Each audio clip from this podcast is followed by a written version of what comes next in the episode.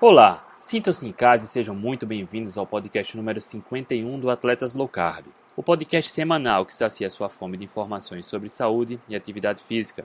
Este programa foi extraído de uma live que fiz com a nutricionista Letícia Moreira, na qual falamos sobre tudo o que você deveria saber sobre comida de verdade e saúde. Falamos sobre a relação da alimentação, diabetes e atividade física, a diferença entre diabetes do tipo 1 e tipo 2 a relação da ansiedade com o estilo de vida e alimentação. Low carb para quem não quer emagrecer. Quantidade de carboidratos numa dieta low carb. Relação da hipertensão e da dieta cetogênica. Bariátrica e necessidade de suplementação. Como medir o consumo de carboidratos e muito mais. Se você busca informações valiosas sobre comida de verdade e saúde, este episódio é para você. Acompanhe agora das low carb, 14 de novembro, hoje, Dia Mundial do Diabetes. E o diabetes é uma doença crônica que atingiu proporções epidêmicas entre adultos e crianças em todo o mundo. E isso é triste demais. O diabetes não controlado tem muitas consequências graves, incluindo doenças cardíacas, renais, cegueiras e outras complicações. O pré-diabetes também foi associado a essas condições. É importante ressaltar que comer alimentos errados pode aumentar os níveis de açúcar no sangue e insulina e promover inflamação, o que pode aumentar o risco de doenças. E estar atento ao que consome, né? saber o que realmente está comendo é importante, não só para tratar, mas principalmente para prevenir. E o, o, o, externo, né? a aparência, estar magro, não ter nenhum sintoma aparente não quer dizer muita coisa. Então, a live de hoje é para a gente abrir os olhos, dar o alerta para todo mundo. E Nutri, esse tipo de live também é bacana pra caramba, né? Quando a gente passa informação que muitas vezes está na cara das pessoas, mas elas não conseguem enxergar. Exatamente, né? Eu acho que a gente tem que passar informação. E assim, né, André? É, essa questão do diabetes, por muito tempo, é, as pessoas não tinham informação que realmente tem agora, né? E a gente vê que, a, que profissionais muitos profissionais ainda não, não pensam dessa forma, né? Acreditam que ainda é, o diabetes pode ter consumo de, de, carboidrato, porque na verdade o diabetes ela, ele é uma doença é, que tem, né? O, o, o diabetes tipo 2, por exemplo, é uma doença em que é uma doença de estilo de vida, então com consumo exagerado de carboidrato, diferente do diabetes tipo 1, né? Depois nós vamos explicar. Mas assim, se a, o diabetes é uma doença onde a gente vê um aumento de glicose, né, e aumento de insulina, a gente tem que retirar o que faz ter esse aumento. E, a, e, e essas coisas ainda tem muitos profissionais que não falam sobre isso, ou que são contra uma abordagem low carb, mas que nós estamos vendo em muitos pacientes, inclusive nós fizemos uma live com o Cláudio Holanda, né, que ele fala que ele teve remissão do diabetes. Nós já tivemos uma live com o Dr. Bomini, onde ele explica muito bem essa, essa questão da, da diabetes. Então, ou seja, uma com a doutora Maíra, doutora a Maíra doutora também. Maíra também, né, falando sobre o jejum na, no, no tratamento, né, do, do, diabetes. Então, ou seja, é, a gente tem que dar opções para esses pacientes. Né? A gente precisa mostrar que existem várias opções e o paciente escolhe, né, qual seria uma melhor abordagem. Mas nós sabemos que paciente diabético, a melhor abordagem é a abordagem low carb, tá? E a gente sabe, como eu falei, que a diabetes tipo 2, ela é uma doença completamente de estilo de vida. Então, a nossa alimentação, ela passou a ser uma alimentação com muitos carboidratos, principalmente por conta das diretrizes nutricionais, com muito industrializado, e nunca se viu tantos diabéticos, né? Todo mundo provavelmente tem alguém na família que seja diabético, tipo 2, tá? Diferente da, da diabetes tipo 1, que é uma doença autoimune, que não tem a produção de insulina. Mas a diabetes tipo 2 é uma doença que dá para se controlar, que dá para se evitar, né? Completamente aí através da mudança da alimentação. Você falou doença do estilo de vida e a gente falou exatamente isso com o Dr. Bomeni. Ele explicou bem né? E o que, que quer dizer doença do estilo de vida? Está relacionada a hábito alimentar e é, prática de atividade física. O sedentarismo também tem uma influência, não só que a gente come, né? mas qualidade do sono, sedentarismo e, e alimentação principalmente. Mas antes de voltar ao, ao assunto, eu queria só dar boa noite à turma aqui, que nesse feriadão tem uma turma que está chegando. Tá chegando. Rodrigo, boa noite. Ivanildo, James Lane. Boa noite, galerinha que come bicho e planta.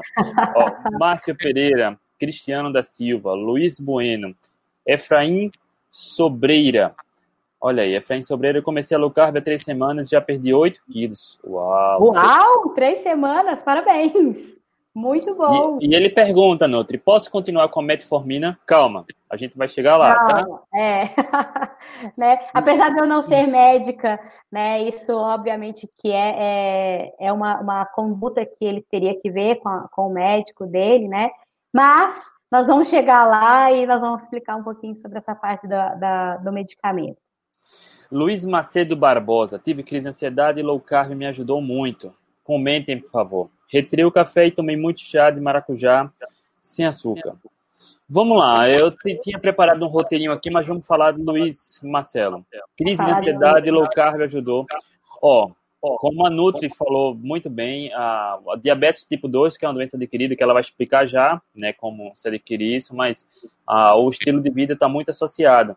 E a ansiedade também está associada ao estilo de vida, né? Pode ter várias outras razões, mas você está sempre compensando o estresse, a má qualidade do sono, direcionando essa ansiedade para a alimentação, acaba gerando compulsão. Uma das razões pode ser essa. E quando a gente tem uma dieta, a gente fez uma live com o doutor Rodrigo, o psiquiatra. Ele explicou bem né, que uma dieta com que gera maior saciedade, com maior teor de gordura e proteína, que gera mais saciedade, é uma estratégia muito eficiente também para tratar compulsão, ansiedade. Confere, Nutri. Confere. E eu quero falar um pouquinho sobre essa questão da ansiedade, porque no mundo em que a gente vive hoje, é quase impossível a gente não encontrar alguém que tem uma ansiedade.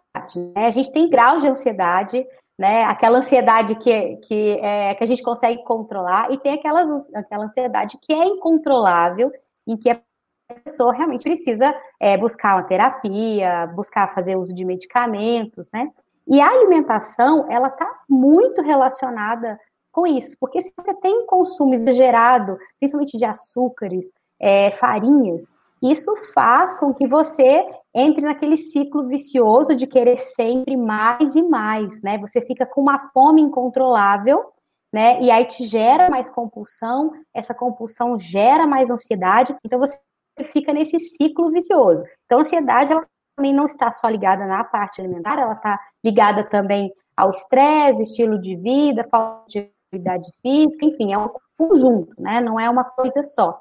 Mas se você muda a alimentação, essa abordagem alimentar, você já tem uma melhora muito significativa é, na ansiedade, na compulsão. Então, por isso que muitas pessoas melhoram esses aspectos quando iniciam uma dieta low carb e cetogênica. E muitas vezes até aliando jejuns para controle de ansiedade. É muito interessante. Ó, tem uma pergunta interessante também do Reginaldo Mello. Como fazer low carb sem perder peso? É impressionante, né, que a gente vem vendo a low carb sendo popularizada justamente porque é uma das melhores estratégias para o emagrecimento. Mas não quer dizer que todo mundo que faz low carb vai emagrecer, né, Nutri? Não, não quer dizer. Até porque é, a gente tem que pensar no. Fala-se muito, né, André, que a gente não precisa pensar em calorias, né?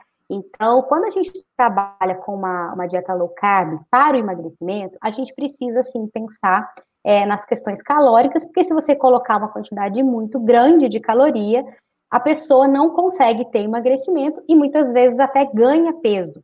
E isso acontece com muita frequência. Então, para quem quer fazer uma dieta low carb, para não perder peso, geralmente atletas é, que já tem um peso adequado e que quer beneficiar né, da, da dieta, a gente faz algumas suplementações. Então, às vezes, usa-se é, o óleo de coco, MCT. A gente tem que ver a quantidade de caloria que essa pessoa está ingerindo diariamente. Ver se realmente a abordagem, porque a gente também tem que pensar na individualidade, ver se talvez uma abordagem palio para ela vai ser interessante, se ela não tiver nenhum problema de saúde tá? Porque aqui a gente não quer demonizar o carboidrato, a gente não faz isso. A gente quer que todo mundo coma comida de verdade. E aí as estratégias nutricionais que existem, né, low carb, cetogênica, jejum, vai do que a pessoa traz de resposta. tá? Ela pode fazer uma low carb sem perder peso, mas a gente também avalia para ver se às vezes um pouco mais de carboidrato para ela vai ser interessante. Só que quando a gente entra com uma abordagem paleo, né, que tem um pouco mais de carboidrato, também não é uma quantidade tão grande que está dentro das diretrizes nutricionais, né? Porque você coloca um pouco mais, mas é, é a quantidade é bem menor. E as pessoas, né, mantêm é, o peso, é, muitas pessoas até acabam ganhando. Eu tenho pacientes que fazem até dieta cetogênica, porque se beneficia da dieta cetogênica, para ganho de peso. E aí, nesses casos, é muito importante buscar ajuda do profissional para que você possa adequar a sua alimentação para que chegue nesse objetivo. A Nut falou bem. É calorias. É, as pessoas, de uma maneira geral, que não, não estudam a fundo, acham que só reduzir carboidratos vai emagrecer. Mas o que é que os estudos apontam, tá? Que como uma low carb gera maior saciedade, naturalmente quem tem sobrepeso consome menos calorias. Então, sem sacrifício, sem passar fome, a gente queima a gordura, vai emagrecendo dessa forma. A outra estratégia, é, a tradicional, a que vem sendo aplicada como teste há décadas, é justamente quando foca em calorias. Então, as pessoas usam a caloria como se todas as calorias fossem iguais e acaba promovendo a fome. As pessoas conseguem emagrecer, mas não é sustentável. Fica o efeito sanfona. Mas aderir a low carb não necessariamente quer dizer que você vai emagrecer. E como a Noite falou, até pessoas que fazem cetogênica, por exagerar no consumo de calorias, acaba até ganhando peso. Acaba ganhando peso. Aí é só adequar, né? A gente precisa adequar, e o profissional se faz necessário, né? É comer comida de verdade, eu sempre falo, comer comida de verdade, a gente não precisa ter um, um profissional, a gente só precisa comer, né? Agora, se você tem um objetivo muito específico, né, de, de provas, se você não quer perder peso, ou se você quer perder peso, é importante porque porque você precisa ajustar isso para aquele objetivo. Agora, se você né, quer ter uma vida saudável, coma comida de verdade quando você tem fome. E ponto. É isso. Eu prescrevo comida, tá? E aí as estratégias elas são né, direcionadas de acordo com o objetivo, de acordo com a saúde desse paciente. E aí a gente dá opções. Nós não não é, obrigamos ninguém a fazer nada. A gente só dá opções para que as pessoas possam escolher o que vai ser melhor para ela. E geralmente, quando as pessoas começam a fazer uma, uma dieta low carb, cetogênica, elas começam a se sentir muito bem.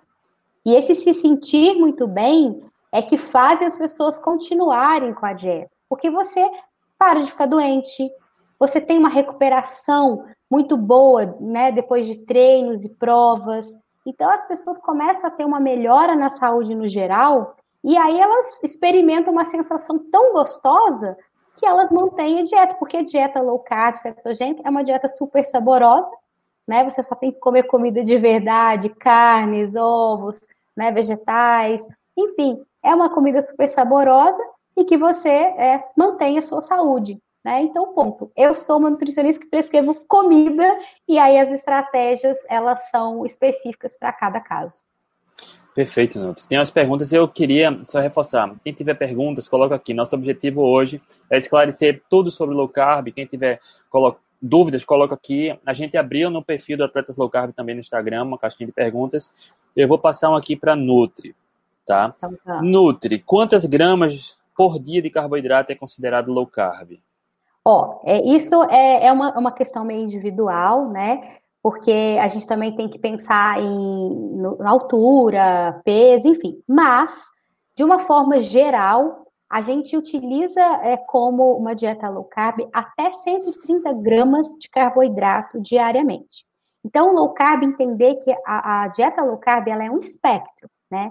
Então, ela vai desde zero carboidrato, que é a abordagem carnívora, até 130 gramas, que é aquela abordagem com, com uma quantidade maior de carboidrato, que aí depende né, de alguns fatores para a gente poder é, indicar, tá? A cetogênica também, né, já falando um pouco da cetogênica, ela varia aí de 20 até 30 gramas, porém a cetogênica, ela, ela é uma dieta em que te coloca num estado de cetose nutricional, ou seja, você começa a, a produzir corpos cetônicos, tá? Então, por exemplo, existem alguns atletas que fazem uma dieta cetogênica de até 50 gramas de carboidrato, Mas devido à quantidade de exercício que eles praticam, eles começam a ter uma produção de corpos cetônicos, né? E aí a gente já considera como uma dieta cetogênica para ele. Então, isso também tem que ser é, visto, né? Então, quando você está numa dieta cetogênica,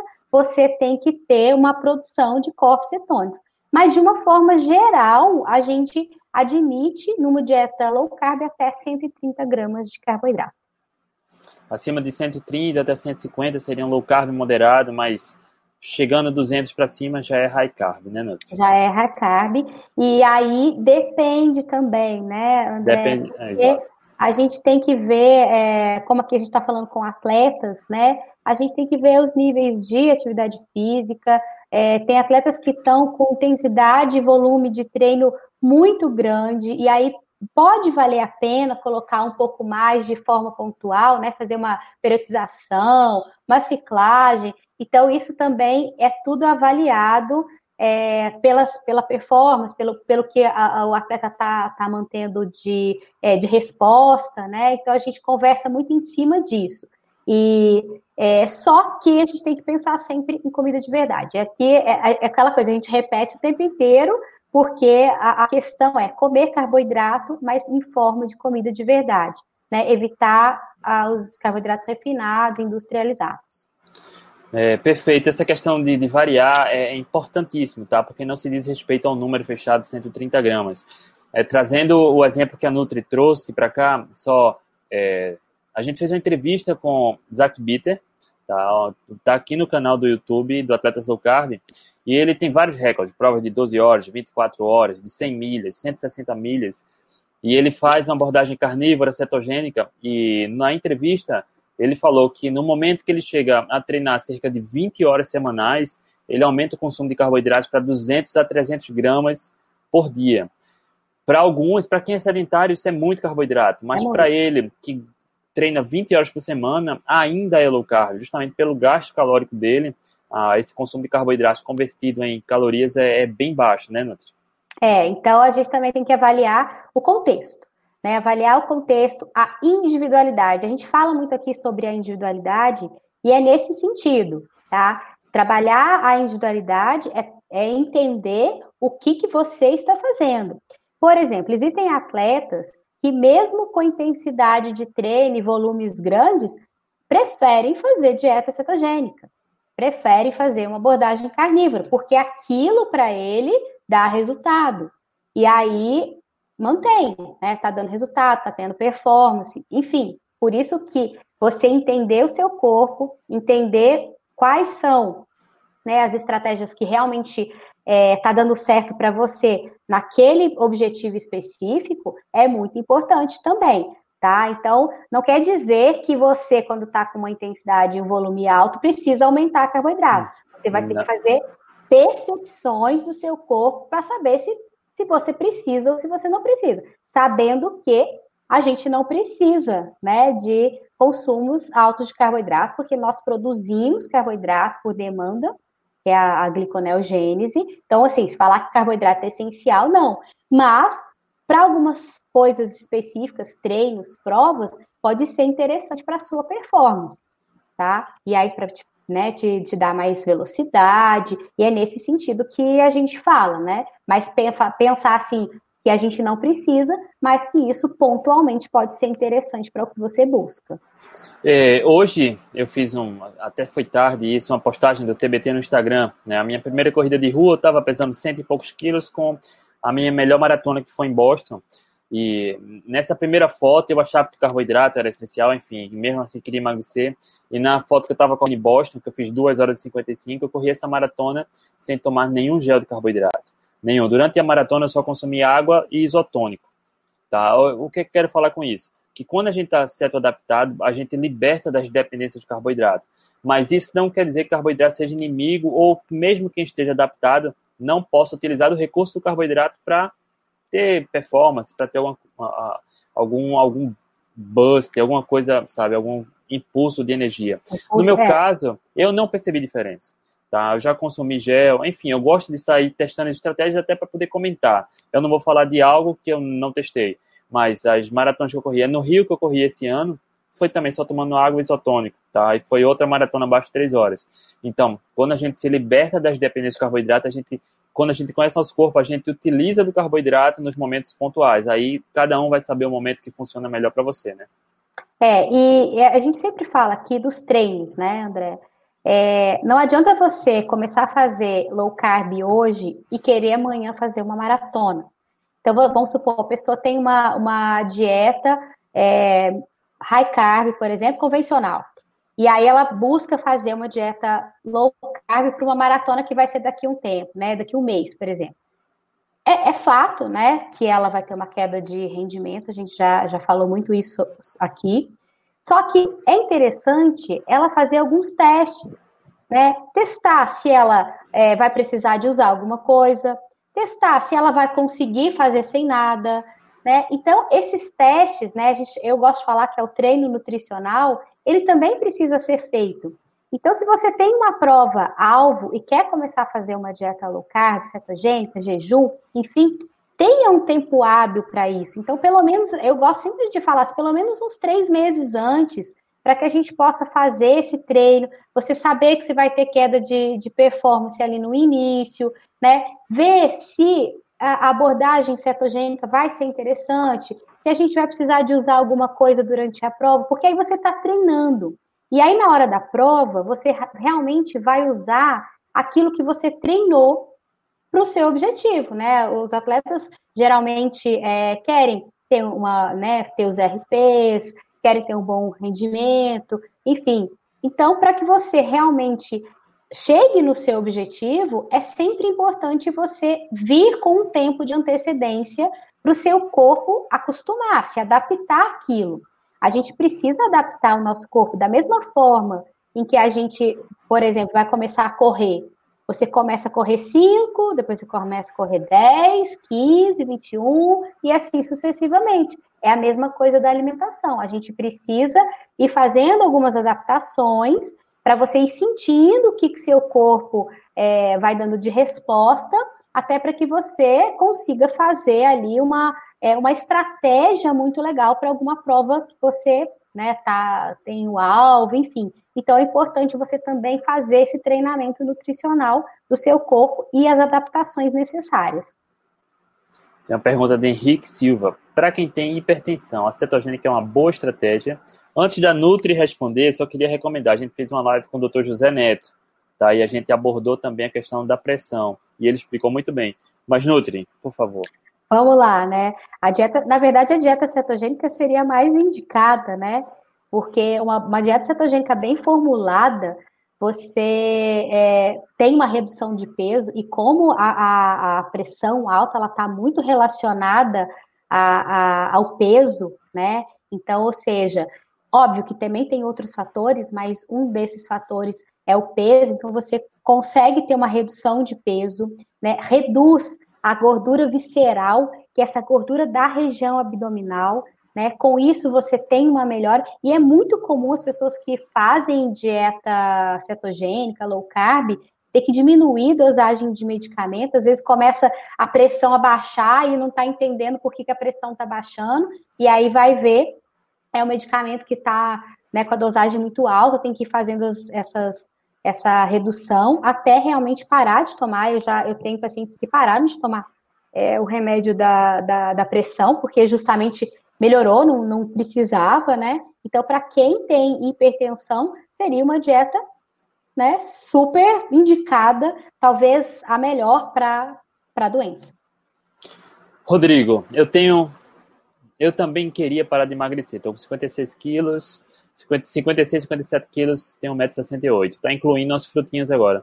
Excelente, né? As pessoas, quando começam a low carb, começam a demonizar tudo que tem mais carboidratos e as frutas não tem nenhum problema para quem não ah. tem resistência à insulina, para quem não precisa emagrecer. Tá tudo bem, né, é. né, Nilson? A gente não precisa demonizar fruta. Fruta não é, né? Porque entra lá banana, banana pode, maçã pode, laranja pode. Isso tudo é um depende muito grande, né? Quando a gente fala assim, depende, as pessoas ficam, ah, depende do quê, né? Hum. Então, ou seja, se você quer emagrecer, né, você tem que tirar algumas frutas que têm um pouco mais de é, frutose, que isso vai dificultar, né? E, e, assim, pensar sempre no consumo da fruta, não do suco de fruta, que a galera vai lá, faz suco de fruta e acha que tá abafando, né? Com cinco laranjas num copão e toma tudo. Então não é isso. Então, assim, para quem está dentro do peso adequado, né? No caso dele, que tá, quer, não quer mais perder peso, não tem problema consumir fruta. Na verdade, não tem problema nem, se não tem problema de saúde, não tem problema nem consumir raízes, tá? O foco é comer comida de verdade dentro da verdade. Talvez ali ele não seja interessante fazer jejuns, né? É, porque para quem não, não quer perder peso, né, às vezes não é interessante, ou já está dentro do peso, ou tentar fazer um jejum, que é o que a gente fala que é o jejum metabólico. Não é bem um jejum, mas você tem o consumo de gordura. Então, isso também tem que pode ser né, considerado dentro da dieta dele, para que ele não perca peso. A Márcia, vou colocar aqui a pergunta da Márcia na tela. Oi, bariátrica e com a cetogênica estou conseguindo, eu acho que é conseguindo sair do efeito platô. Vou é. fazer meus exames, mas acho necessário um suplemento que, é que você acha, Nath? Ó, bariátrica, né, a, a, a cirurgia, né, é, bariátrica, muitas pessoas, muitas não, a maioria das pessoas precisam de fazer uso de suplemento, tá? Então, isso, obviamente, é, tem que, que ver com, com o médico, né, qual foi, porque são vários tipos de, de cirurgia, né, bariátrica, mas é muito comum as pessoas que fazem bariátrica ter que consumir é, algum suplemento, porque o organismo não consegue assimilar tudo, tá? E né, a, a cetogênica, nesse caso, ela vai ser muito importante, porque acontece que as pessoas fazem a cirurgia bariátrica e acham que vão ficar magra para o resto, magra resto da vida.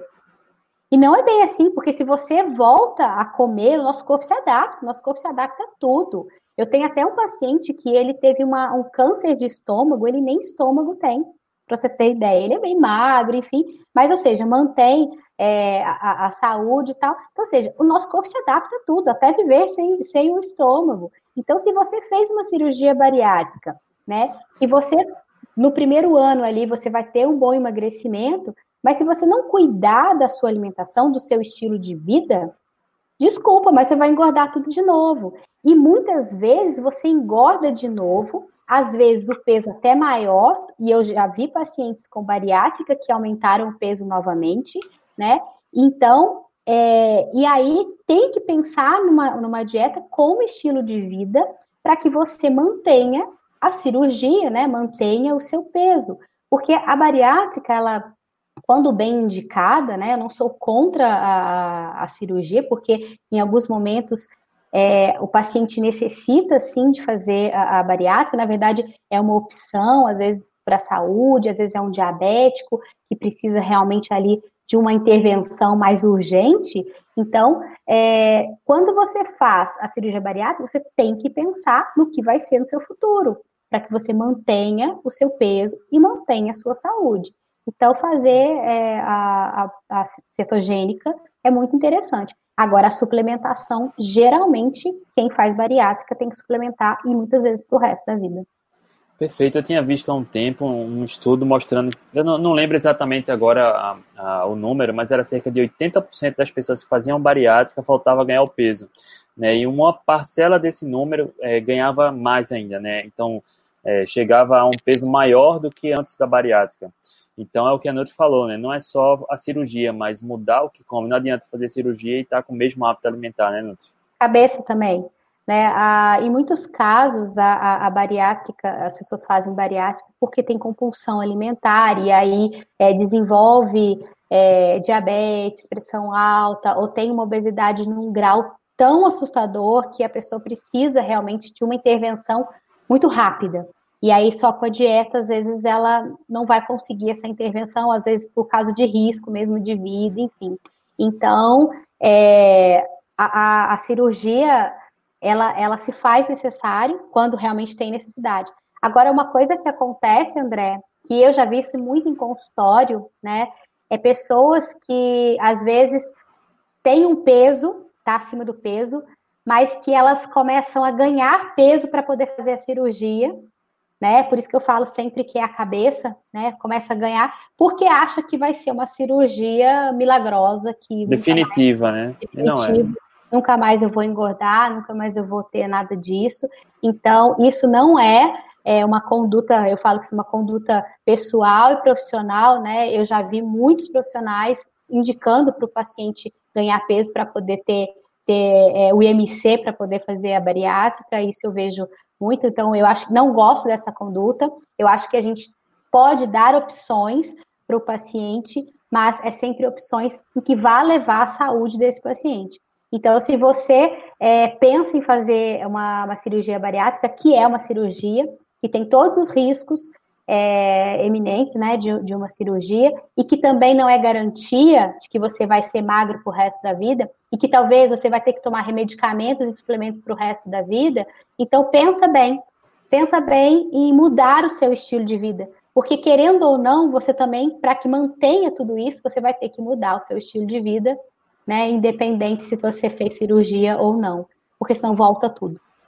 Tem um estudo interessante, eu não, não achei aqui, estava procurando, que foi ah, feita uma intervenção de uma dieta cetogênica para pacientes que estavam na fila para fazer bariátrica. Um, uma ah, intervenção de quatro semanas. E em quatro semanas, todos os pacientes melhoraram todos os marcadores. E se continuasse, provavelmente, ah, não precisaria fazer a bariátrica. Ah, esse estudo levou a um, um há um questionamento de por que não continuar com a cetogênica para evitar a bariátrica e por que essa estratégia não seria adotada para pessoas né, não entrarem na fila da bariátrica, enfim. Então, a cetogênica também mostrou ser bem eficiente para quem tem sobrepeso enorme. É, porque o que, acontece com a, com a dieta cetogênica? Né? Você tem saciedade. Porque o que acontece nas dietas que tem restrição calórica, é que você começa a comer muito pouco e você sente fome o tempo inteiro. Né? Então você está comendo ali uma dieta com pouquíssima caloria, e aí muitas vezes é dieta, as dietas convencionais, né, que a gente aprende na faculdade, a pessoa tem fome o tempo inteiro, então ela não consegue se controlar. Ela já tem uma questão de compulsão, então não consegue se controlar. Quando ela entra com uma, uma abordagem cetogênica, que é uma dieta onde vai te dar mais saciedade, a pessoa consegue ficar um tempo maior sem comer. E isso é uma, um ponto muito positivo para quem é, é, obeso e que tem compulsão. Porque a pessoa para de sentir aquela fome desesperada o tempo inteiro. A gente já, já passou por isso, né? Eu já fui obesa, eu ainda tenho alguns momentos assim que eu tenho vontade de comer um monte de coisa. E assim, quando a gente faz uma abordagem cetogênica, isso ajuda demais. E, e, e, e, talvez essa conduta seria a primeira conduta quando o paciente busca fazer uma dieta cetogênica, é, uma bariátrica, desculpa, né, uma, uma, uma cirurgia bariátrica. Vamos tentar pela, pela coisa mais simples, pelo que é mais barato. Porque a cirurgia, como eu já falei, ela tem um risco. E assim, o risco não é só ali na mesa da, da cirurgia, o risco ele é é, também pós-cirúrgico, tá? Eu, eu, tive uma paciente, porque é, antes de eu trabalhar com, com low carb, eu trabalhava muito com pacientes de bariátrica, né? Então, pacientes é, que iam para, para fazer a cirurgia e depois eles tinham que fazer o acompanhamento. Então, tinha o plano de saúde, é, eles, eles tinham que fazer umas. É, tinha uma conduta para se seguir antes dele fazer a, a, a cirurgia. E eu tive uma paciente que ela fez a cirurgia e ela ficou tão desesperada, tão desesperada por comer, que ela foi numa festa, ela comeu não sei quantas coxinhas. E assim, estava recém-operada e ela foi direto para UTI, quase faleceu, né? Porque a questão da dieta bariátrica não é só a comida em si, ela está relacionada com muitas de questões psicológicas também. Então a pessoa às vezes quer comer porque a comida ela dá uma sensação de de, né, de ai, é igual cigarro e, e, álcool, né? Dá aquela sensação. É um prazer de, imediato e rápido, né? Exato. E quando você faz a bariátrica, você não tem como fazer isso, porque não cabe dentro do seu estômago. Então, você também tem que trabalhar as questões psicológicas para a cirurgia. Então, olha só, ela fez essa, a cirurgia que é arriscado, e o pós-cirúrgico para ela teve um risco muito grande. E tem pessoas que ficam tão desesperadas que batem é, pizza, no, no liquidificador para tomar, né? Então, ou seja, o desespero é tamanho pela comida, porque não trabalhou as questões emocionais, que acaba tendo um risco muito grande no pós-cirúrgico também. Então, isso acontece direto, e quando a gente anda com uma abordagem cetogênica, a pessoa consegue ter esse controle muito maior dessas compulsões alimentares. E aí é um trabalho é, de educação nutricional que você precisa fazer com esses pacientes para que eles não tenham esse desespero por comida e acabe né, botando em risco a vida. Olha o James Land. Hoje bati um recorde, pessoal. Corrida de 10 km com 47 horas de jejum. Nutri, o camarada não vai passar mal correndo com 47 horas Ai, de jejum. Não. Passa não. Né, o James já acompanha a gente aqui há muito tempo. Já Inclusive, está... já participou, né? Já participou de uma live com a gente, né? E, e assim, depois de adaptado, né, é, já com, com otimizando aí a gordura corporal como fonte de energia, vai com Deus, né? Faz o seu. Agora, James, James está magrinho, não precisa fazer um jejum tão longo, não, cara. Não, aí, aí é só porque ele quer, mas se né, fazer um jejum desse, desse tanto, não tem essa necessidade. Até é importante a gente falar um pouco sobre isso, porque é, atletas, né, a gente tem que pensar nas proteínas também, né, no consumo proteico, né, de caloria e proteína. Então, se, se você já está dentro de um peso adequado, né, é, e tem o treino, seus treinos são intensos, enfim, tem, tem que pensar nesses jejuns, né? Se vale a pena fazer ou não. Porque como o jejum você não está tendo ingestão de comida, às vezes você tem é, falta, né? Falta um pouco de proteína, falta um pouco de caloria, e isso lá na frente não é interessante. Então, é, se você está dentro do peso, usar a estratégia do jejum é muito legal. Eu acho que, que a gente tem que fazer. Mas talvez não ser, que não seja é, tão frequente assim. Ou então fazer aqueles jejuns de forma fisiológica, né? Acordou, não está com fome, tudo bem, mas daqui a pouco come alguma coisa. Ter densidade nutricional na hora da, da alimentação, comer bem no almoço, comer bem no jantar, para que não, come, não tenha futuramente alguma deficiência ou comece a ter perda de massa magra ou comece a ter perda de rendimento. Também é importante a gente falar sobre isso, né? Mas fazer provas em jejum, a gente fez a, a live com, com o Rafa, né, que fez sete horas do meio Iron é, em jejum, só usando cápsula de sais. E sobreviveu para contar, né? Sobreviveu para contar, né? E, e assim, pensando também na, nessa questão da, da baixa da insulina, quando a gente faz o jejum, né? Então, alguns atletas necessitam de uso de cápsula de sais ou de sódio mesmo, para que não tenha perda nesse rendimento, né? Porque a insulina mais baixa faz com que a gente tenha perda de sódio, e, e aí a gente está tá fazendo exercício, está perdendo líquido, e aí essa condição é, pode levar a alguns sintomas, né? Às vezes náusea, fraqueza, a pessoa para de fazer é, atividade no meio do caminho porque não consegue é, ir para frente, mas não é porque é falta do açúcar ou falta da glicose, é por conta da falta do sal nesse, nesse momento. Então, e aqui no Brasil é muito quente, né? Nós estamos vivendo aqui num, num calorzão, né? Nesse, nesse final de ano. Então, também tem que avaliar isso, se vale a pena é, colocar um sódio ou uma cápsula que tenha outros sais também é importante. Nutri eu, Nutri, eu acabei esquecendo de falar no início da live. Então, a gente está hum. no mês de novembro, mês de novembro, Atletas Low Carb é... faz o seu primeiro ano. E para quem estiver aqui e acompanhar até o final, no final a gente vai revelar uma novidade, tá? Uma surpresinha. Tá combinado, Nutri? Combinado, combinadíssimo. Vamos lá, Luiz Marcelo Barbosa. Uma dúvida que sempre tive: como vocês medem o consumo por dia? Ó, deixa eu compartilhar como eu faço comigo, tá? No começo, quando eu descobri a low carb, eu ficava enfim, estudando, pesquisando. O Fat Secret é a melhor ferramenta que eu conheço em português para a gente é, entender o consumo de macronutrientes de um modo geral, tá? Você consegue ver suas refeições por dia, ele dá o total de gorduras, ah, proteínas e carboidratos. Mas eu acho que com algumas poucas semanas de prática isso já fica natural, você começa a entender. E quando fica natural, se você obedecer sua fome e o paladar, cara, não tem nada mais natural que isso.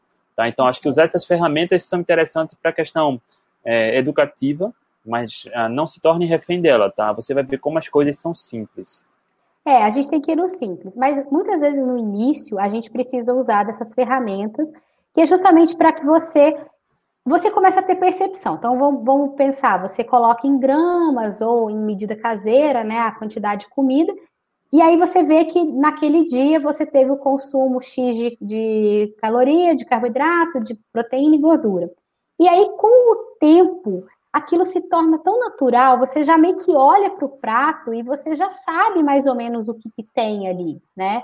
Mas no início, a, o Fat Secret, ele é uma ferramenta muito legal para que você é, né, comece a fazer essa, essas medidas, né? É, é interessante, mas que não fique escravo, nem de balança de medir, porque tem gente que tem a balancinha, né, que fica medindo a, a alimentação, não precisa ficar escravo. Mas no início vale a pena, porque aí você sabe mais ou menos quantas gramas tem ali para que você possa ter um consumo adequado.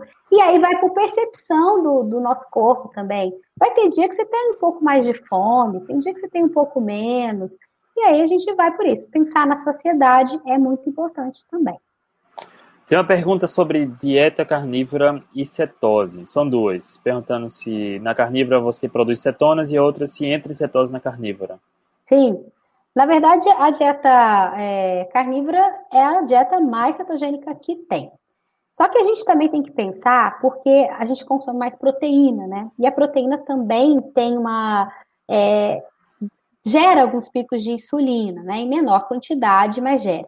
Então, algumas pessoas às vezes faz dieta carnívora e não consegue ter uma quantidade de corpos cetônicos, tá?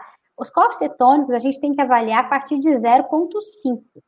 Então, você tendo o corpo cetônico de 0,5, você já está em cetose.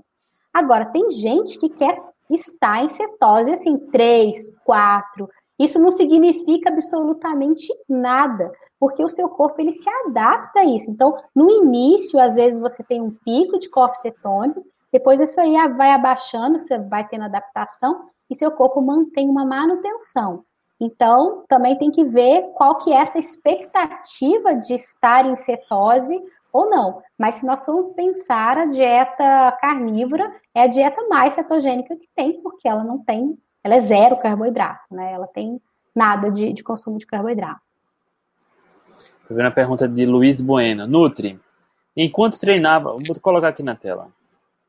Enquanto treinava para o Ultraman da Flórida 2015, fazia todos os treinos com menos de duas horas sem carboidratos, só com água. No entanto, quando fazia os longões de 4 a 7 horas, ingeria em torno, tá aqui, de 50 gramas por hora em uma concentração de 35 gramas por 500 ml. Isso seria considerado high carb. Você considera exemplificar uma recomendação do que comer nesses treinos longos? Ah, legal, né? É legal que a gente também está eu estou fazendo acompanhamento do Alessandro, né? Que vai fazer o Ultraman agora no final do ano. Na onde que é? É no Havaí, né? Havaí. É. Então, ou seja, é, a gente tem isso tem que avaliar, né? Então, ele usava 50 gramas de carboidrato por hora, né? Nos treinos longos. Então, se a gente for ver, ele tá, tá no meio do treino. Então, é, não, a gente não pode é, falar que ele vai estar em carb, porque isso daí vai estar sendo utilizado para o treino. Agora, como é que é a alimentação dele antes? Né? Se ele estava fazendo cetogênica e usava essa estratégia para a, a, os longos, tudo bem, eu acho muito. Eu acho essa quantidade muito grande, não tem essa necessidade. Mas ele tem que ver as percepções do corpo dele, tá? Porque às vezes se ele consome menos que isso, ele não rende. E para uma prova de Ultraman, a gente tem que pensar num contexto geral, né? De, de, de treino, de recuperação e da, dos treinos que ele vai fazer no outro dia. Então, tem, tem que ver esse contexto para a gente saber se essa quantidade é, é adequada para ele ou não. Eu, particularmente, acho essa quantidade bem grande. Talvez eu colocaria uma quantidade bem menor, ou a gente ia fazendo alguns testes sem nada por mais tempo, por um período maior, né? É, pelo que eu ando estudando, é, enfim, eu já fiz meus longos, vários longos, quem me acompanha sabe, já fiz muita loucura por aí, sem nada, só com água, em jejum. Não precisa, né? Os 100 quilômetros, uh, eu levei isotônico e chocolate 70%, mas uh, eu gosto de testar estratégias, tá? Uh, eu vi um estudo uma vez uh, falando que nós humanos conseguimos metabolizar até 60 gramas, se não me engano, é de frutose por hora. E dependendo da intensidade, tá? Se você fizer um treino de moderado para leve, de 4 a 7 horas, 50 gramas vai ser muito. Eu levaria bem menos que isso. Mas se for intensidade moderada para alta, talvez os 50 gramas possa funcionar. É que a Nutri falou, você tem que testar. Okay. Eu sempre acho melhor partir do zero, né, para você ir testando do que vai precisar e sempre começando a consumir o carboidrato depois da primeira metade. Né, que é justamente onde a gente está sentindo fadiga. Mas é apenas percepção do que a gente já vai treinando, vai testando mas a 50 gramas por hora acho que já está no limite por cima. Isso vai depender da sua adaptação a low carb e da intensidade da prova e da situação, né, do clima, da altimetria, porque no calor a gente tende a usar mais energia, se for no frio é mais fácil usar a gordura corporal, você não, não se esforça tanto. Então tem várias questões envolvidas, né, Nutri? É, e assim, vamos pensar também numa questão psicológica, né, André? Ultraman é uma prova, né? Um treino e prova que é um negócio fora de sério. Eu tô, né, tô vendo agora os treinos do, do Alessandro. E assim, é um negócio que você fala assim, cara, treino de doido, né? E nunca ninguém fez isso, né? É uma coisa assim, é, pelo menos eu não, não sei ninguém que fez esse tipo de treino. Então você acaba, o, o atleta acaba também tendo um pouco de receio em não utilizar uma quantidade de carboidrato, né? Então, é, a gente vem mostrando, né, com a, com a live que a gente fez com o Alessandro, com, com os treinos que ele está tendo, a gente está mostrando que é possível, né? É possível no caso dele, nós não estamos falando que é possível para todos, mas no caso dele está sendo bem possível ele fazer os treinos, até mesmo em jejum, e treinos é, bem prolongados, é, com, com, uma intensidade muito forte, enfim, um volume grande. Então, o que, que acontece? É, a gente precisa entender que o nosso corpo, ele funciona, né? A gente precisa confiar nos mecanismos do nosso organismo e confiar também é, no, no, que a gente está adaptando, né? Nas adaptações do nosso corpo. Então, não adianta você querer fazer uns treinos para o Ultraman sem, ah, vou começar agora e vou fazer. Não, você tem que ir aos poucos, começando lá no período de base, com um treino pequeno, e aumentando tendo percepções, vendo que deu certo, o que não deu, acreditar. Então, também é, isso é uma coisa que tem que ser avaliada, porque nunca ninguém fez isso. Então, como é que o cara vai diminuir a quantidade? Ele vai achar que vai passar mal e acaba passando mal porque ele achou que não estava pouco essas quantidades. Então, é, é importante também pensar nesses aspectos. E testar testar. Testar sempre. Carlos Roberto Franzoi, posso suplementar creatina para treino de força? Uai. Pode. Uai. pode. É, é, pode, mas tem que é, avaliar a alimentação. Tá? A suplementação, eu sempre falo, suplementação é aquilo em que você não consegue com a alimentação. Se a sua alimentação você vê que né, realmente está faltando ou que não está pouco, aí suplementa. Mas não tem problema também suplementar se você quiser, ah, vou tomar creatina, né? Eu como bem, mas eu vou tomar, não tem problema. Eu acho que se você tem uma boa alimentação é, e usa creatina, você está meio que jogando dinheiro fora. Não tem por que fazer isso. Não faz mal, mas também né, não, não é uma coisa que vai, nossa, vou ganhar músculo, vou ficar fortão por causa do uso da creatina é, Dr. José Neto, a gente fez uma live com ele, ele falou também exatamente isso. Né? Os, alguns estudos mostram a segurança, mostram que funciona, mas existe uma pequena, é, uma pequena percentual aí de algo não dá muito certo. A gente nunca tem 100% de certeza de que o negócio é seguro.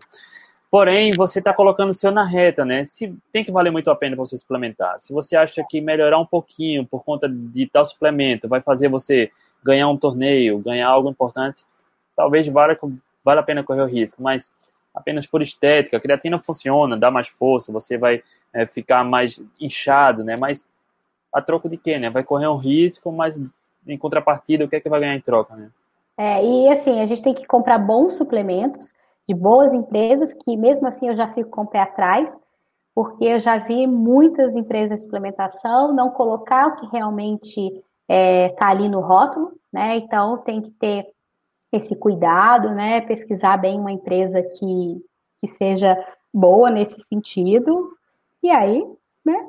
Não tem problema, mas eu não eu, não, eu não sou contra, eu não sou contra não, né? Mas você tem que ter clareza de que está correndo um pequeno risco, mesmo por menor é. que seja, e tem que valer a pena, né? Por mais que não sei qual é o seu objetivo, mas por exemplo, eu estou correndo maratonas e ultramaratonas, eu não tomo nenhum suplemento, nenhum. A gente consegue tudo, basicamente tudo na natureza. Aí um médico, um nutricionista vai ver se você tem alguma deficiência de Exato. alguma coisa ou outra, e aí ah, faz a orientação da suplementação, né? É, eu não sou, na verdade, André, eu não sou contra nada. Eu só sou, eu sou contra é, essas comidas industriais, enfim. Mas eu não sou contra nada. Eu acho que a gente é, tem que trabalhar com a individualidade, né? É, eu preciso saber vários aspectos da vida desse paciente para ver se ele suplementa, se não suplementa. É, e entender que a gente consegue tudo com alimentação. Mas a gente precisa dar opções para a pessoa, a gente precisa fazer com que esse paciente, ó, você tem essa opção e você tem essa opção. Qual você prefere? Eu sempre vou optar para que esse, esse paciente é, prefira comer comida de verdade, né, sem industrializado, sem precisar de suplementação. Mas se ele não, não quer fazer dessa forma, então a gente faz Tudo de outro. Né? Tudo bem você fazer daquela forma. Né? E aí, até mesmo ele entendendo como é que funciona, porque a indústria veio tanto na nossa cabeça que às vezes a gente acha que precisa dessas coisas e esquece de comer. Né? Ah, eu preciso. Gente, na época dos nossos avós, eu não estou indo lá, nem na época das cavernas, não, mas na época dos nossos avós, né? Ninguém tinha essa, esse monte de coisa que tem hoje. Todo mundo tinha uma boa alimentação, né? Não estou nem falando de low carb nada, mas todo mundo era magro, todo mundo tinha uma né, uma saúde muito boa. Então, a gente também tem que pensar é, nessas pessoas que não consumem esse monte de coisa, tá? Então, eu sempre busco alimentação. Se precisar, a gente suplementa. A gente fez uma live com o Alessandro, é, que a Nutri falou que vai correr o Ultraman, acho que é agora dia 28 de novembro. É, 28, 29 e 1 de dezembro. São três, três dias de prova, distâncias absurdas. E a último, no último dia ele corre duas maratonas consecutivas, né? 84 quilômetros. E a gente fez uma live com ele, ele contou a ideia das estratégias, só que depois a gente fez uma live com o um grupo do Atletas Low Carb, ele já estava com mais clareza sobre as estratégias, e o camarada come bacon, sabe? Nos treinos longos, uh, vai levar bacon para a prova. E eu até questionei, cara, isso é muito estranho, nunca vi, mas tá tudo bem, né? Isso você tem que testar o que funciona para você. Com a Daniela a Dani Nobili também, que a gente fez a live com ela, ela come torresmo durante a prova. Ela é maratonista mandei, para atleta. Já mandei torresmo para ele, já, o torresmo já tá a caminho. Pois é, e ele vai testar outras estratégias, né? Vai suplementar a Vespa, enfim. A, depois da prova, a gente vai fazer uma live aqui com ele para ele contar como foi toda a estratégia de antes e durante a prova. Exatamente. Mas assim, ele tem se sentido excepcional, muito mais forte e disposto, né, com a abordagem cetogênica para uma prova que exige tanto do físico e da cabeça, né? E da cabeça, né? Exige da cabeça muito, né? E assim, é, é sensacional ver que ele tem a, a recuperação dele, ele, a gente se fala sempre, né? E a recuperação dele está sendo muito boa. E para quem faz uma prova né, de, de longas distâncias, uma seguida da outra, essa recuperação ela é muito importante né? Para que você é, no outro dia esteja bem para poder fazer a outra prova. Então, é, é, essa é o, esse é o ponto importantíssimo da, da dieta cetogênica, né? A gente teve uma redução de peso, ele emagreceu bastante, porque a ideia era essa mesmo, que ele ficasse o mais leve possível, que é justamente é, para que não tenha lesão, para que não tenha dores, enfim. Então, tá, tá tudo assim certinho, né? A estratégia tá bonitinha e a gente já sabe como é que vai ser lá no, nos dias, daqui uns dias, falta pouco tempo. Eu já fico nervosa desde já. O coração Mas, já fica. É, ó, é, é, tão bom isso que a gente tá fazendo Atletas Low Carb, sabe? Porque antes do Atletas Low Carb, a informação que a gente tem sobre performance esportiva é o quê? Carboidrato. Você precisa de carboidrato. É gel de carboidrato, carboidrato, ou come banana, ou toma refrigerante de cola. Ou... E hoje a gente vai vendo estratégias de atletas adaptados à cetogênica. O Alessandro que está comendo bacon no meio da prova, a Dani que está levando torresmo, a, a Ana Vilela, uma carnívora que só tomou água e sal e conseguiu seu recorde pessoal na maratona de Chicago. Uh, eu fazendo 100 km, comendo chocolate 70% isotônico. A gente fez uh, com o Wanderson, que só foi com água também, cápsulas de sais, ganhou provas de ultramaratona de montanha. E gelo, né? É, e gelo, né? É, o André Siegli, que toma cápsula de óleo de coco e água só, e ganhando prova também de ultramaratona de montanha. Enfim, teve atleta também que veio para cá e, e, e, comentou que tomou gel de carboidrato. Então, essa não é a premissa. Né? A gente, o que a gente vem falando sempre, tem a questão de individualidade. A gente mostra as alternativas, as opções, o que os atletas mundo afora estão fazendo, o que os atletas aqui no Brasil estão fazendo. E você tem que testar. É o que a Nutri está falando, é que a gente fala em treinos longos são para isso. Testar, ver o que funciona com você, persista, teste uma estratégia, teste outra, e você vai saber o que funciona com você. Essa história de que o carboidrato é essencial para performance, a maioria dos atletas que a gente trouxe aqui quase não consumia o carboidrato durante a prova e tem conquistado os seus melhores tempos. Exato, e seguros, né? Seguros de que depois de adaptado, daquilo dá certo, né? Porque, André, a gente vê muitos atletas com consumo muito exagerado de, de carboidrato, né? Uso de géis, enfim. E os caras estão tendo né, performance, enfim. A gente não pode falar que essa estratégia também é ruim.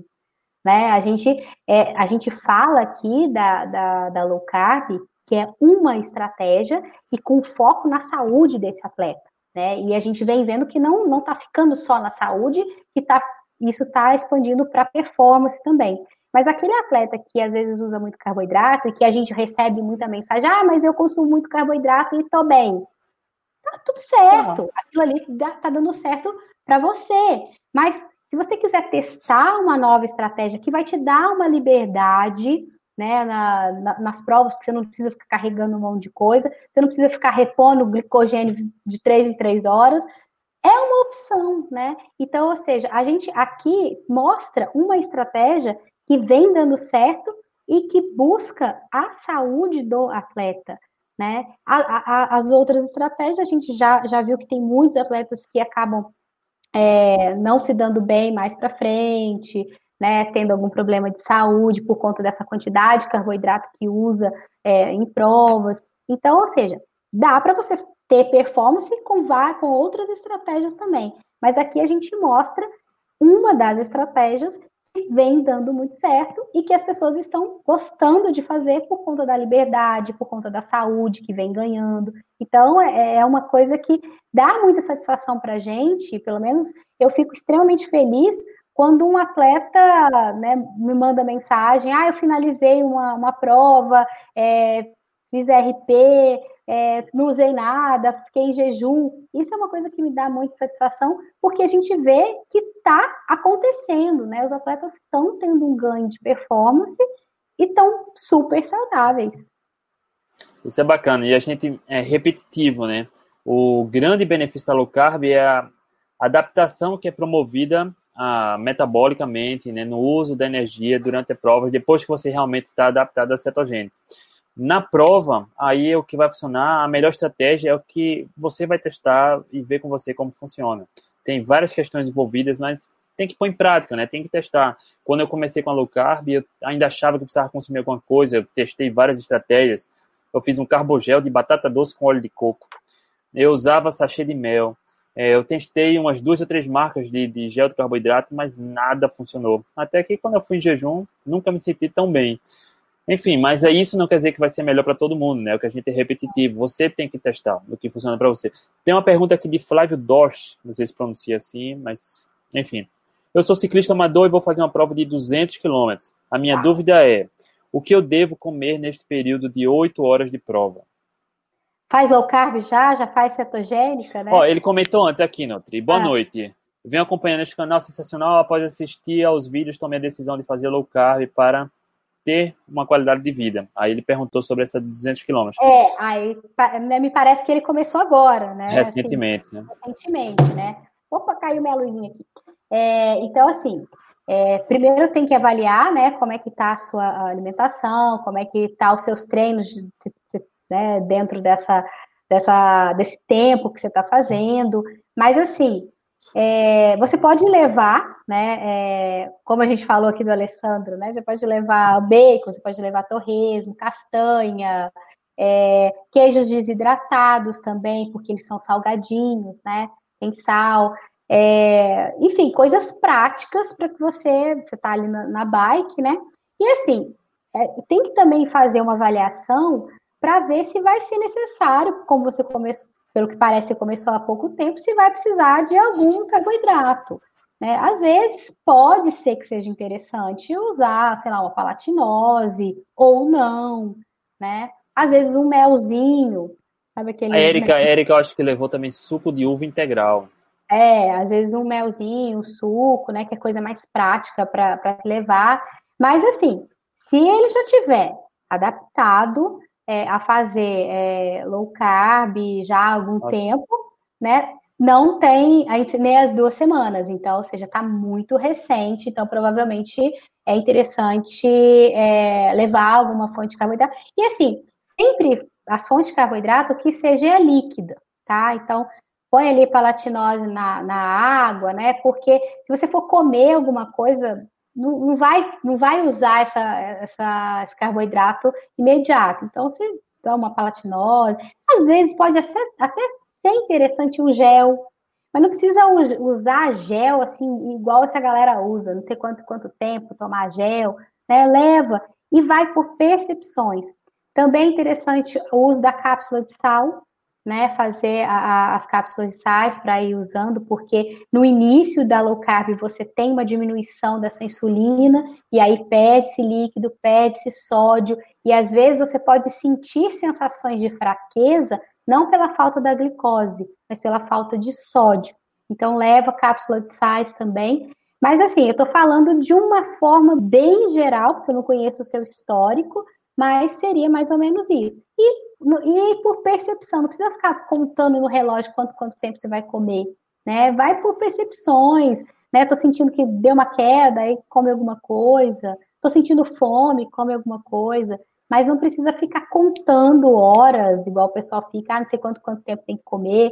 Vai por percepções. Mas é, é, é preferível, eu preciso entender mais o contexto para poder avaliar o caso dele em específico a Nutri foi bem generosa aí, né? Ela apresentou opções, mas sem entender realmente.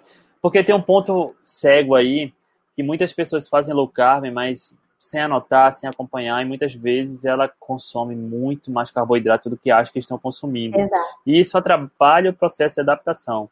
Então, realmente, é, tem que a Nutri precisa entender muito Entendi. detalhe aí. Tem muitos detalhes para entender. Ó, a Débora Mari. Boa noite. Me falaram azeitonas no lugar de cápsula de sais. Será que é uma boa mesmo? Bom, a azeitona de garrafinha ela tem muito sódio também, é. né? Pode usar, não tem. Né? A, a, cápsula é porque ela não é só sal, né? Só, quer dizer, só sódio, ela tem outros sais, né? Mas se você quiser levar uma azeitona bem, bem salgadinha, também pode ser uma opção. Às vezes salzinho mesmo. Aí você vai, vai do que mais prático para você, né? Nessa azeitona. Oh Ó, com, com exceção de pedal, né? O que eu acho que se você for corredora, Débora, é, aí é uma, uma opinião minha. Eu acho que mastigar enquanto corre é muito desconfortável. Tá? Então, qualquer coisa que seja gel ou líquido tá tranquilo, mas quando eu corri 100 km, o chocolate, até o chocolate que eu consumi, que foi uma trufinha de 70%, era ruim, tá? Mas eu não ia levar chocolate líquido, então a única opção que eu tinha era essa, que eu já tinha treinado, mas azeitona, castanha, salame, eu não gosto porque tem que ficar mastigando muito. Mas na bicicleta tá até tranquilo. Olha aí, Nutri. Hum. Quando eu estou em São Paulo, gente, ó, hoje eu estou em Belo Horizonte, né? Três dias de atendimento aqui em Belo Horizonte. São Paulo, eu vou estar daqui duas semanas, dia 28 e 29 de novembro. E se alguém quiser marcar consulta, corre, porque eu não sei se tem mais vaga, eu acho que já finalizou. Mas enfim, deixa lá o nominho, porque às vezes alguma pessoa falta e a gente coloca as pessoas que é, que está na lista, ou então no próxima vez que eu for, a gente coloca essa pessoa. Então, se vocês querem passar em consulta, corre para. É, vai lá no meu direct depois que a gente finalizar aqui, que eu passo o número da clínica para vocês fazerem o agendamento. Maravilha, passou mais rápido do que eu pensei, Nutri. Passou uma hora, bater papo foi bom. E eu vou contar surpresinha. Posso contar, Nutri? Ó, conta aí, conta aí, manda aí. Ó, o pessoal tá aí, vou contar agora. É, nesse mês, agora que a gente tá comemorando um ano, e porra, passou rápido e foi gratificante demais quando a gente olha para trás, né, e vê com quem a gente já conversou, de profissionais, de atletas, do quanto de conteúdo a gente já gerou e quanto está disponível gratuitamente para as pessoas no, no YouTube. Né? É, basta procurar basicamente tudo sobre low carb esporte, você vai encontrar lá, e isso é gratificante demais. Mas para uh, potencializar ainda mais o impacto que a gente vem se esforçando para fazer na vida das pessoas que buscam informação sobre atividade física e low carb, na próxima semana a gente está fazendo um workshop que é gratuito tá? De 18 a 22 de novembro, a próxima semana. E o link da inscrição eu vou colocar ah, no, na bio do Atletas Low Carb, tá? Então já tem, acho que quase 300 pessoas se inscreveram, já é gratuito. E, enfim, também no workshop vai rolar outra surpresa, tá? Quer falar alguma coisa, Nutri? Não, esse workshop nós estamos preparando ele com tanto carinho, né, André? O negócio. Tá. Eu com o André, a gente fica 24 horas falando, né? Vocês veem aqui, a gente fala uma hora, mas eu e o André fica 24 horas. Então, está sendo preparado com muito carinho para a gente trazer realmente bastante informações para vocês, né? Então, façam as inscrições, porque vocês não, não vão perder, vai ser muito bacana, vai ser excelente. E a outra é uma outra. Vê agora outra coisa que eu tinha esquecido. Próxima Uau. semana também a live, a live da próxima semana. Ah, né? próxima semana.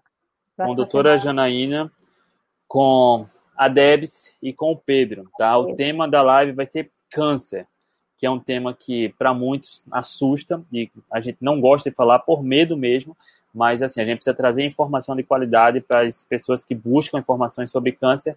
Pedro é educador físico, é, teve câncer, curou, né, e hoje faz, tem uma alimentação paleo, low carb. A Debs também teve câncer de mama e hoje corre maratonas e faz dieta cetogênica. E a doutora Janaína, que a gente já fez uma live com ela aqui, que é endocrinologista, eu, eu apostaria que ela seja o maior nome né, da. Ela é referente. Estuda sobre cetogênica e câncer, e a gente vai reunir uma turma boa, né? Nós cinco, para falar sobre comida e câncer e atividade física. É, vai, ser aquela, vai ser aquelas lives, né, André, que a gente fica quietinho e só deixa eles falarem, porque eles têm uma, uma, uma informação muito boa para passar para a gente, e que essa live, né, vocês espalham ela, mostrem para a família, porque a gente sabe que é, o câncer, né, é, pelo menos uma pessoa na família a gente tem, a gente conhece amigos, tem, então, ou seja, é muito importante a gente informar essas pessoas é, de opções, né, de, de, tratamentos, enfim, de como melhorar mesmo, e até mesmo a gente, o que a gente pode fazer para que a gente previna isso, né, então, espalha, né, a partir da semana que vem a gente vai fazer o post, já espalha para a galera, para todo mundo assistir essa live, que eu, eu tô ansiosa pra, por ela, né, imagino o pessoal. Isso, assim, para quem está sabendo agora, né? Vai ser próxima semana, mas é. para quem está ouvindo no podcast, foi semana passada. Então, é. o próximo podcast é que vai ser sobre o câncer. Exato. E é isso. Rapaziada, muito obrigado pela presença de todos. Nutri, foi, foi bacana e obrigado foi também. Eu sei que a Nutri está cansada pra caramba, viajando, trabalhando demais. É. Que isso, agora a gente toma banho e dorme, só isso. Rapaziada, Nutri, boa noite. Até boa a noite. próxima. Tchau, tchau.